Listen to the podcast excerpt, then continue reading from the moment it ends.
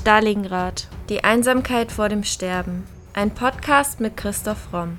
Der Autor spricht über historisch-politische Themen rund um Stalingrad und den Zweiten Weltkrieg. Thema der heutigen Folge: Robert Ley, der unbekannteste Strippenzieher des Dritten Reiches. Teil 1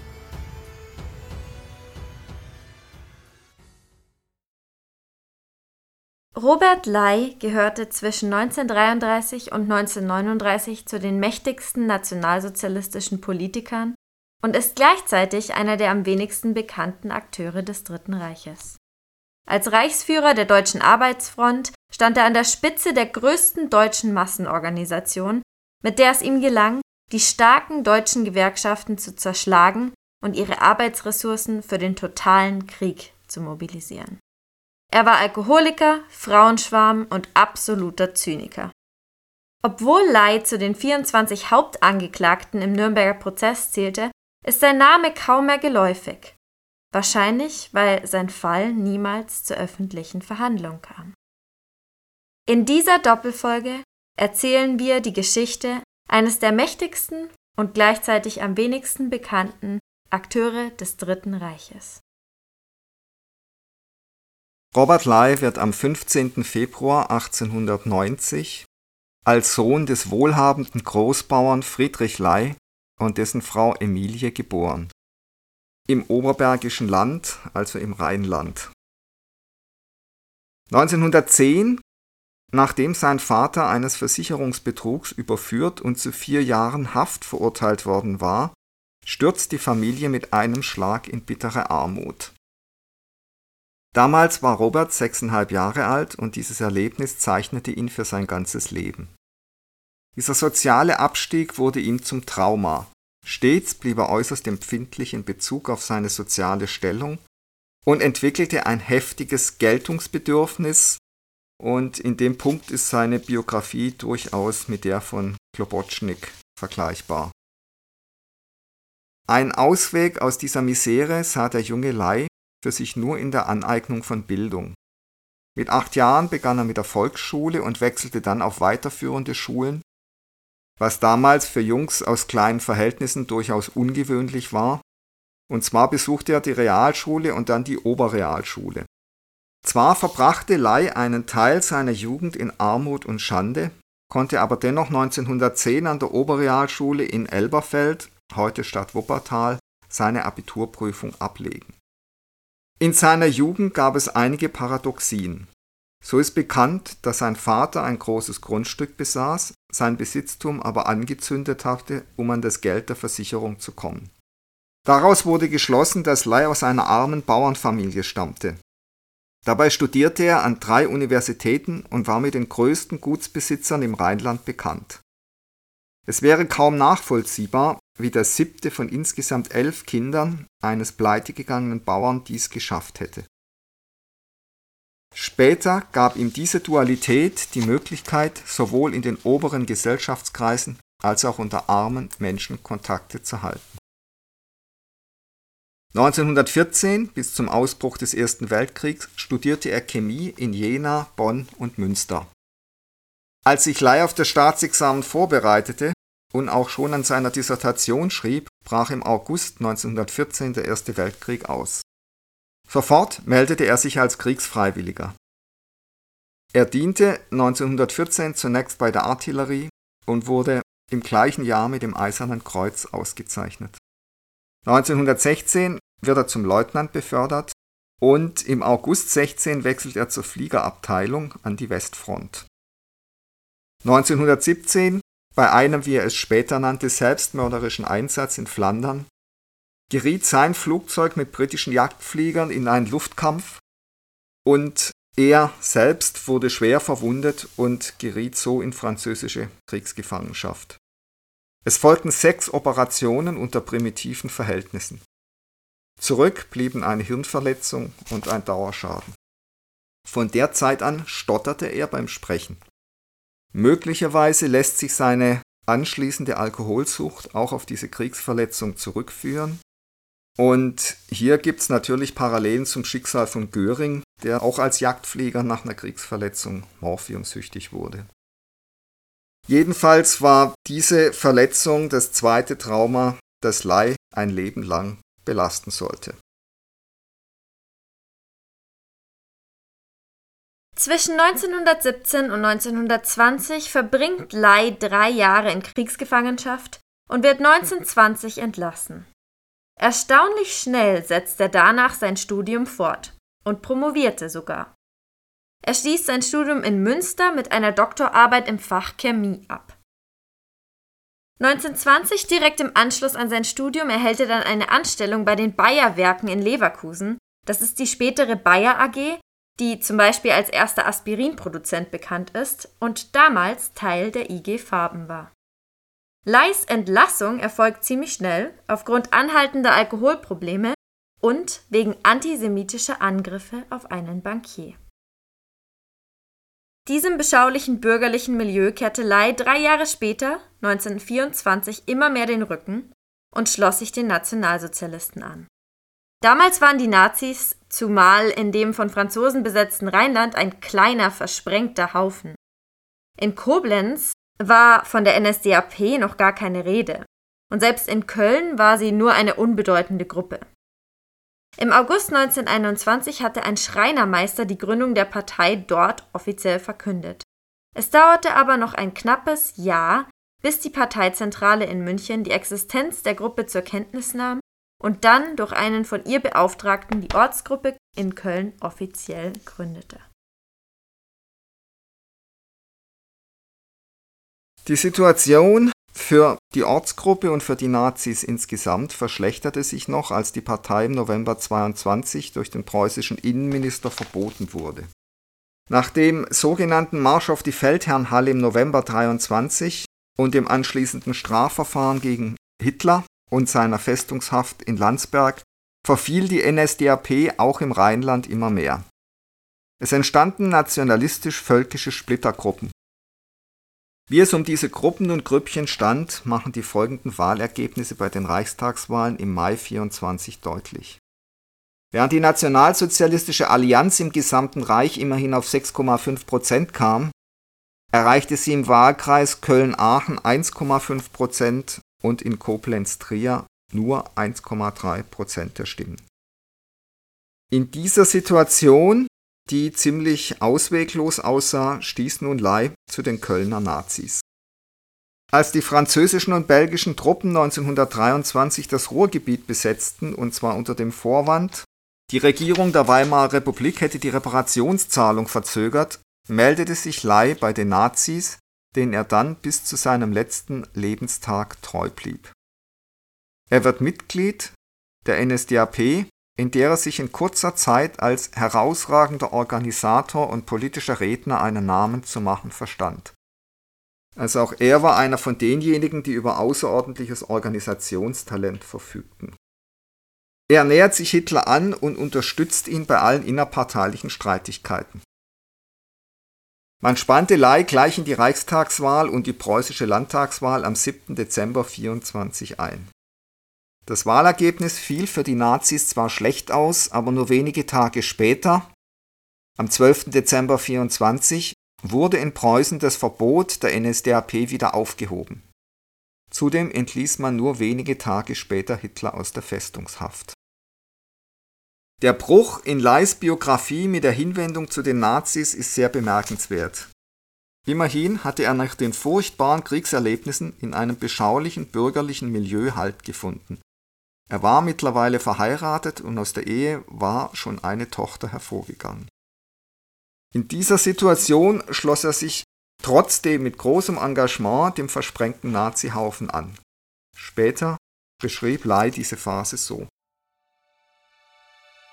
Eine innere Stimme trieb mich an wie ein gehetztes Wild, obwohl meine Vernunft mir davon abriet und meine Frau und meine Familie mich immer wieder baten, von meinem politischen Treiben zu lassen – und zu einem normalen bürgerlichen Leben zurückzukehren, befahl mir diese innere Stimme, du musst, du musst. Halt fand Ley in dieser schwierigen Zeit auch bei Hitler, dessen fanatischer Anhänger er in dieser Zeit wurde. Später sagte er einmal dazu, als ich in den Krieg zog, war ich ein gottloser Mensch. Als der Krieg vorbei war, kam ich als gottloser Mensch nach Hause. Ich war noch hoffnungsloser geworden. Heute glaube ich an einen Gott und weiß, es gibt einen Herrgott im Himmel. Dieses Wissen um einen Gott, diesen Glauben, habe ich nicht durch die Kirche bekommen, sondern allein durch Adolf Hitler. Ich glaube auf dieser Erde allein an Adolf Hitler. Ich glaube, dass es einen Herrgott gibt, der uns liebt und Adolf Hitlers Arbeit mit Erfolg segnet. Der Erfolg für Hitler blieb allerdings in den nächsten Jahren noch aus. Denn während sich Lai für die Nazis engagierte, begannen mit der Reform der Währung, dem Dawes-Plan und dem dadurch bedingten Zustrom amerikanischer Dollar sowie dem Vertragswerk von Locarno mit Deutschlands Aufnahme in den Völkerbund und dem Ende der Ruhrbesetzung die guten Jahre der Weimarer Republik. Es schien, dass sich die junge deutsche Republik innenpolitisch stabilisierte und außenpolitisch an Ansehen gewann. Hinzu kam noch, dass Hitler in vielen deutschen Staaten, darunter auch Preußen, Redeverbot hatte. 1925 entstand auf einer NSDAP-Konferenz quasi eine Anti-Hitler-Koalition. Goebbels, der sich damals noch als Revolutionär verstand, verlangte beispielsweise, den kleinen Bourgeois Adolf Hitler aus der Partei auszuschließen. Dem stotternden Laie gelang es dennoch, Goebbels niederzubrüllen. Hitler behielt die Parteimitgliedschaft und schenkte dem größten Idealisten Lai, wie er ihn nannte, von da an sein ewiges Vertrauen. Seine weitere Karriere machte Lai ausschließlich in der NSDAP. Im Juni beauftragt Hitler ihn mit der Führung des Gaus Rheinland-Süd. Das war damals noch dünn besiedelt und ländlich strukturiert. Hier hatte die Zentrumspartei ihre Bastionen. Das Gau gehörte aus der Sicht der NSDAP zu den Schwächeren. Bei den Reichstagswahlen von 1928 und 30 errang die NSDAP in den Wahlkreisen Köln-Aachen und Koblenz-Trier einen deutlich geringeren Stimmenanteil als im Reichsdurchschnitt. Im dicht bevölkerten nördlichen Teil dominierte die Arbeiterschaft, dort wählte man traditionell sozialdemokratisch und kommunistisch. Trotz dieser sehr großen Hindernisse machte sich Lai unverdrossen an die Parteiarbeit. Zunächst wurde er Ortsgruppenleiter von Wiesdorf, einem Ort bei Köln, und dann schon sehr bald stellvertretender Gauleiter. Der Durchbruch gelang ihm, als sein Duzfreund, der Gauleiter und inzwischen zum Reichstagsabgeordneten gewählte Heinz Hake, ihm am 1. Juni 1925 folgenden Brief schrieb. Es war mir einfach unmöglich, bei meiner häufigen Abwesenheit vom Rheinland den Gau so weiterzuführen, wie es für die Bewegung notwendig ist. Aus diesem Grunde bitte ich dich, den Posten eines Gauführers an meiner Stelle zu übernehmen. Annehmen musst du, denn du bist der einzige Mann dazu, sonst geht die Bewegung im Rheinland zugrunde. Alsbald wurde Lai von Hitler als verantwortlicher Führer dieses Gaus bis zu einer späteren endgültigen Regelung bestätigt. Und er übernimmt die dahinsiechende Gauzeitung den Westdeutschen Beobachter. Er versucht sie umzustellen auf einen nationalsozialistischen Stil voll emotionaler Demagogie. Lai war inzwischen berüchtigt für seine Versammlungen, bei denen es immer häufiger zu brutalen Auseinandersetzungen kam. Im Herbst 25 hielt er in Koblenz eine Versammlung ab, die dadurch bekannt wurde, dass er auf dieser den ermordeten Außenminister Walter Rathenau beleidigte. Das anschließende wegen des Verstoßes gegen das Republikschutzgesetz eingeleitete Strafverfahren wurde später wegen Mangel an Beweisen eingestellt. Immer aggressiver wurde auch der von Lai übernommene westdeutsche Beobachter. Das kann man zum Beispiel auch sehen an einem organisierten Reklameumzug der Gewerbetreibenden durch Koblenz in der Adventszeit 26. Am Schluss des Zuges ließen die Nazis nämlich einen nicht zugelassenen Wagen mitlaufen, der die Aufschriften trug Deutsche, macht eure Weihnachtseinkäufe nicht bei Juden, Deutsche kauft nur bei Christen und meidet den Warenhausjuden. Wenige Wochen später kam es zum Schwarzen Sonntag von Nastetten. Zu seiner Vorgeschichte gehört, dass die Nazis im Taunus Anfang 1927 Anstrengungen unternahmen, Fuß zu fassen. Deshalb sollte Ende Februar eine Kundgebung der Nazis stattfinden. Dazu kam es aber nicht, weil zwei jüdische Bürger von Nastetten und der Bürgermeister das verhindern konnten. Im Gegenzug lud einer der beiden Juden für den 6. März 27 zu einer öffentlichen Versammlung in den Saal eines Hotels am Ort ein. Das Thema der Veranstaltung das wahre Gesicht des Nationalsozialismus. Am Tag zuvor war Lai auf einer Propagandareise in Koblenz und erfuhr von dieser Versammlung. Das war für ihn ein gefundenes Fressen. Er mobilisierte ganz kurzfristig ein großes Aufgebot von Parteimitgliedern, SA- und SS-Leuten, lud diese auf zwei Lastwagen und fiel in das Städtchen ein, um die geplante Veranstaltung zu stören. Dazu kam es aber nicht. Denn zuvor hatte die örtliche Polizei Nastetten die Versammlung wegen starken Andrangs aufgehoben und den Saal räumen lassen. Als die Leute gerade aus dem Saal hinausströmten, marschierten etwa 150 Nationalsozialisten mit Lei an der Spitze in Nastetten ein. Lei kehrte nicht etwa unverrichteter Dinge um, sondern entschloss sich, im Saal des Städtchens zu sprechen. Auch dazu kam es aber nicht, weil der Saal auch dann schnell überfüllt war. Also stieg Lei auf dem Marktplatz auf die Ladefläche eines Lastwagens und begann zu der versammelten Menge zu sprechen. In seiner Rede warnte er die örtlichen Bauern vor den Juden, wenn diese nicht aufpassten, könnten sie ihre Höfe verlieren und so weiter. Während Lei sprach, schwärmten seine Leute aus, marschierten durch die Straßen von Nastetten, brüllten Parolen wie die Straße frei und verkauften NS-Werbebroschüren. Inzwischen bat der Bürgermeister Lai, seine Rede zu beenden und den Platz zu räumen. Während die beiden miteinander verhandelten, gerieten die Dinge außer Kontrolle. Als SA-Leute hörten, dass im Hotel Juden seien, stürmten sie das Gebäude und begannen, einen jungen Mann zusammenzuschlagen. Als die wenigen Landjäger eingreifen wollten, wurden auch sie von SA-Leuten tätlich bedroht. Ein Polizeibeamter wurde niedergeschlagen und mit Füßen getreten.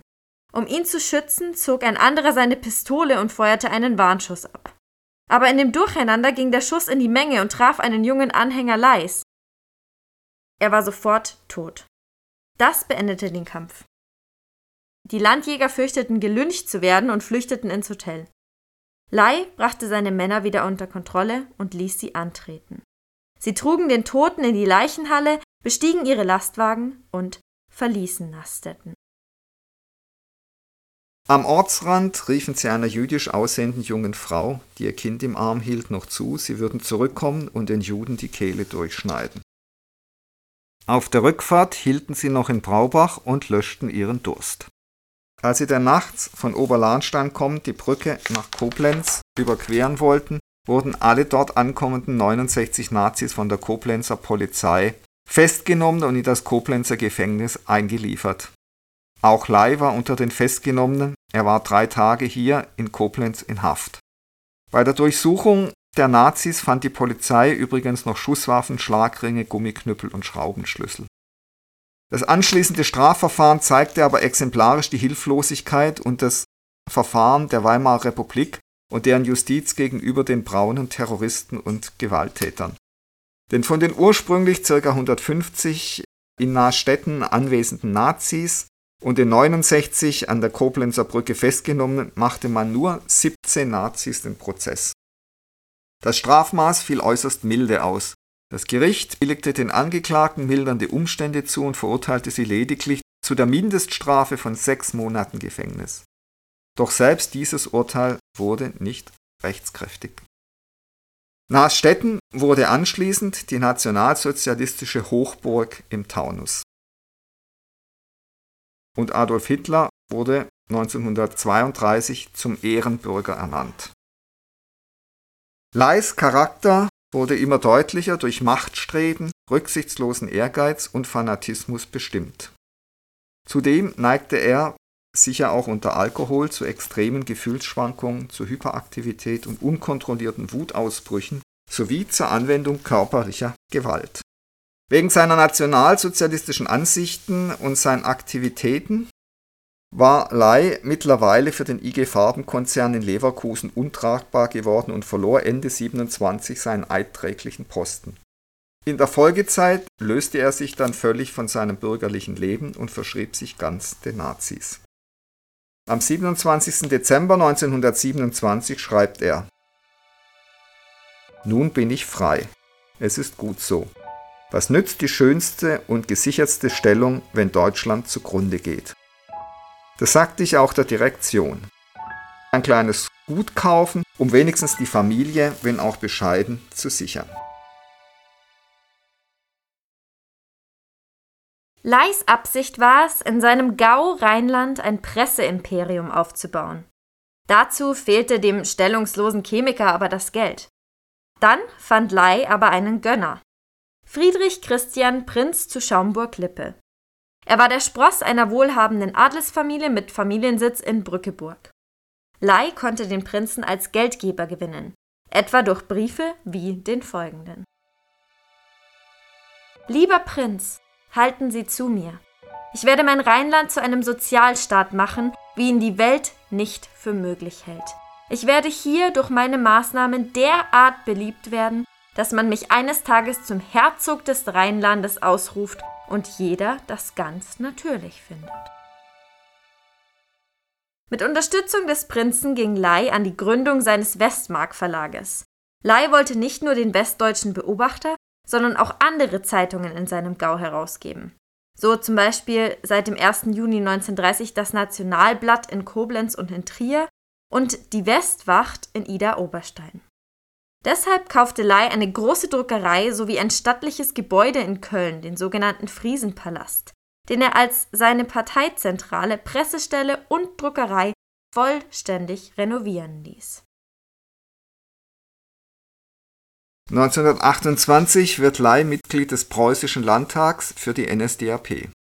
Hitler überträgt ihm die hauptamtliche und damit bezahlte Organisationsleitung im Gau Köln-Aachen.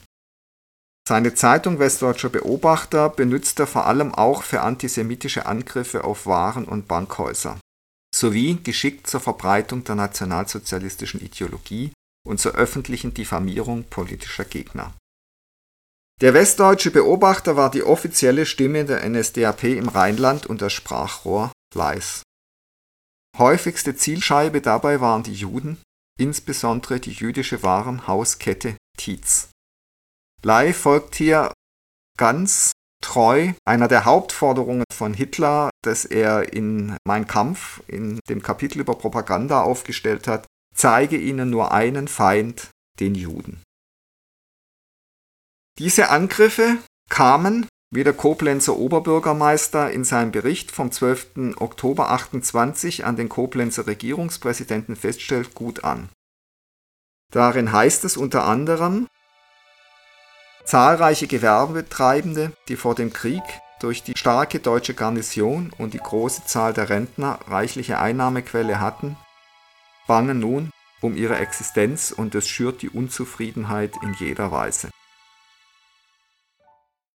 Und viele der kleinen Gewerbetreibenden fühlen sich durch die Ausdehnung des jüdischen Warenhauses Tietz bedroht.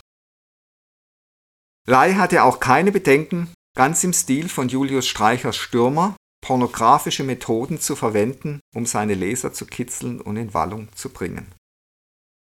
Unter anderem gibt es folgende Schlagzeile, Zitat, wie der Möbeljude Meyer eine deutsche Frau schändete die blonde Goya und der Fremdrassige, Blut und Leib verseucht. Trotz dieses pornografischen Drecks und des Prinzen als Geldgeber ging die Sache aber schief. Ley hat sich übernommen und 1931 macht sein Westmark Verlag pleite. Aber es kommt noch schlimmer für Ley, denn am 27. März 1931 wird er von der Polizei festgenommen und muss eine einmonatige Strafe antreten. Dieser Festnahme lag eine Verurteilung Leis als verantwortlicher Schriftleiter des Westdeutschen Beobachters zugrunde. Er wird wegen Beleidigung und übler Nachrede verurteilt. Während Ley seine Strafe verbüßt, droht ihm eine weitere Gefängnisstrafe von drei Monaten, wenn er nicht die verhängte Geldstrafe von 1500 Reichsmark zahlen kann. In dieser Situation erreicht Ley im Gefängnis folgender Brief aus München. Lieber Herr Dr. Lai, ich habe zu meinem großen Bedauern erfahren, dass Sie mitten aus der Arbeit heraus verhaftet worden sind und jetzt eine längere Gefängnisstrafe abbüßen müssen. Ich weiß selbst aus eigener Erfahrung, wie schwer so etwas zu ertragen ist. Ich sende Ihnen zu Ostern meine herzlichsten Grüße und hoffe, dass Sie die Last und Bedrängnis der Gefängnisstrafe gut überstehen. Mit deutschem Gruß, Ihr Adolf Hitler.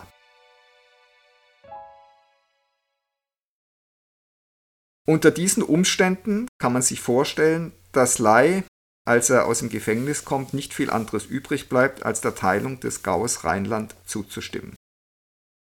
Trotz dieser Niederlage war Lai aber nicht am Ende. War er doch Ende April entlassen worden, nachdem die Reichsleitung der NSDAP für ihn die Geldstrafe von 1500 Reichsmark gezahlt hatte und er deshalb die dreimonatige Gefängnisstrafe nicht verbüßen musste. Leis politische Reden, die von einem aggressiven Antisemitismus einerseits und einer pseudoreligiösen Mystifizierung Hitlers andererseits geprägt waren, erwiesen sich bereits in den Wahlkämpfen der späten Zwanziger als äußerst effizient. Ab 1930 ist Ley außerdem Mitglied des Reichstags, als einer von 107 nationalsozialistischen Abgeordneten.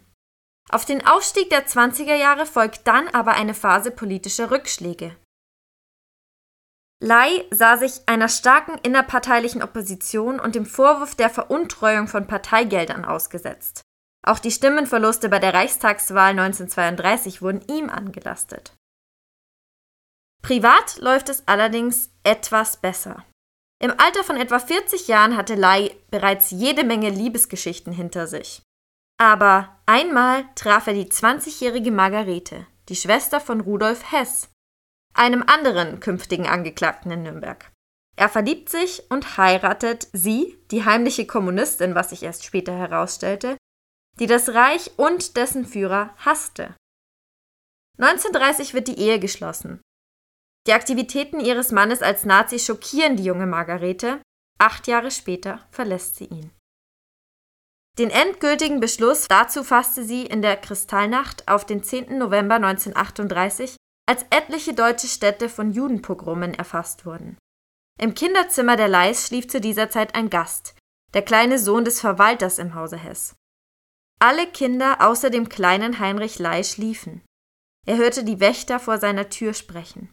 Sie sprachen darüber, dass sich in der Stadt so interessante Dinge ereigneten, während sie die Nacht in diesem verdammten Korridor verbringen mussten.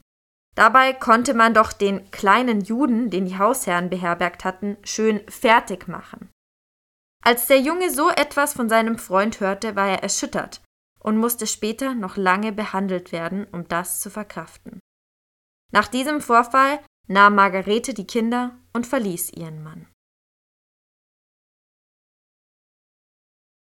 Es ist immer wieder interessant zu sehen, wie innerhalb der NSDAP, die ja nach außen für Recht und Ordnung eintrat, die immer antrat, um den sogenannten Sündenpfuhl zu entsorgen, den Augiasstall auszumisten, wie intern gerade dort das allergrößte Chaos herrschte. Mitte der 30er Jahre war Lai ein hoffnungsloser Alkoholiker. Einmal hätte er den Duke of Windsor, den abgedankten britischen König Edward VIII., und dessen Gattin Wallis Simpson beinahe umgebracht. Er hatte nämlich ihren aufsehenerregenden Deutschlandbesuch und die Bekanntschaft mit Hitler arrangiert.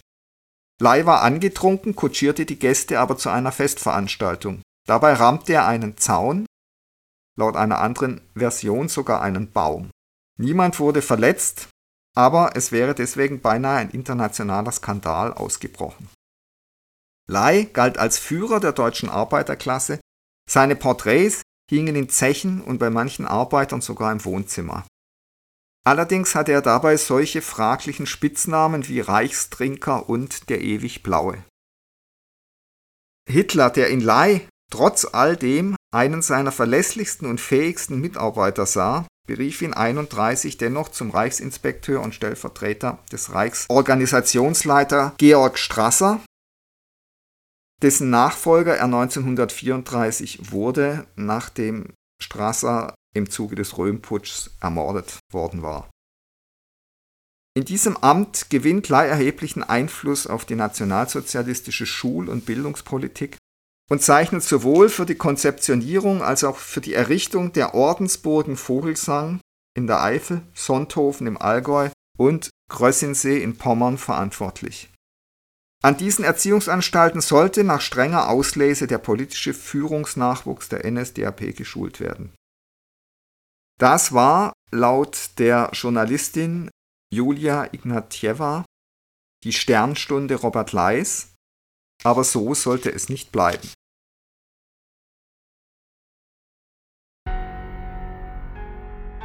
Das war Teil 1 unserer Doppelfolge zu Robert Ley, dem unbekanntesten Strippenzieher des Dritten Reiches.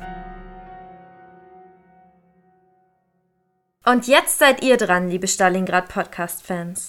Wir freuen uns sehr, dass euch unser Podcast auch nach mittlerweile fast zwei Jahren noch so gut gefällt. Damit das auch so bleibt, wollen wir zur Abwechslung mal von euch hören. Themenvorschläge sowie Anmerkungen und Anregungen nehmen wir gern bei primero.primeroverlag.de oder über Instagram bei primero-verlag entgegen. Und wenn ihr euren Lieblingspodcast anderweitig unterstützen wollt, schaut doch mal auf unserer Website vorbei und browst unser Bücherangebot. Falls ihr nach einem tollen Weihnachtsgeschenk für eure Kinder, Neffen, Nichten oder andere junggebliebene Verwandte sucht, könnte unser rabenstarkes Märchenbuch oder Hörbuch genau das Richtige sein. Die Abenteuer von Gottfried, Enno und Kira bringen die alten Fabeln der Gebrüder Grimm ins 21. Jahrhundert und lesen sich unter dem Weihnachtsbaum bestimmt doppelt gut. Auch für große Erwachsene findet ihr in unserem Belletristikangebot bestimmt einige gute Geschenkideen. Vom Historienroman über die Satire bis hin zum Wirtschaftsthriller könnt ihr euch auf www.primeroverlag.de ein bisschen inspirieren lassen. Wir wünschen euch eine schöne Vorweihnachtszeit und freuen uns, dass ihr so treu und interessiert unseren Stalingrad Podcast hört. Wir hoffen, ihr bleibt uns noch über viele weitere Folgen erhalten.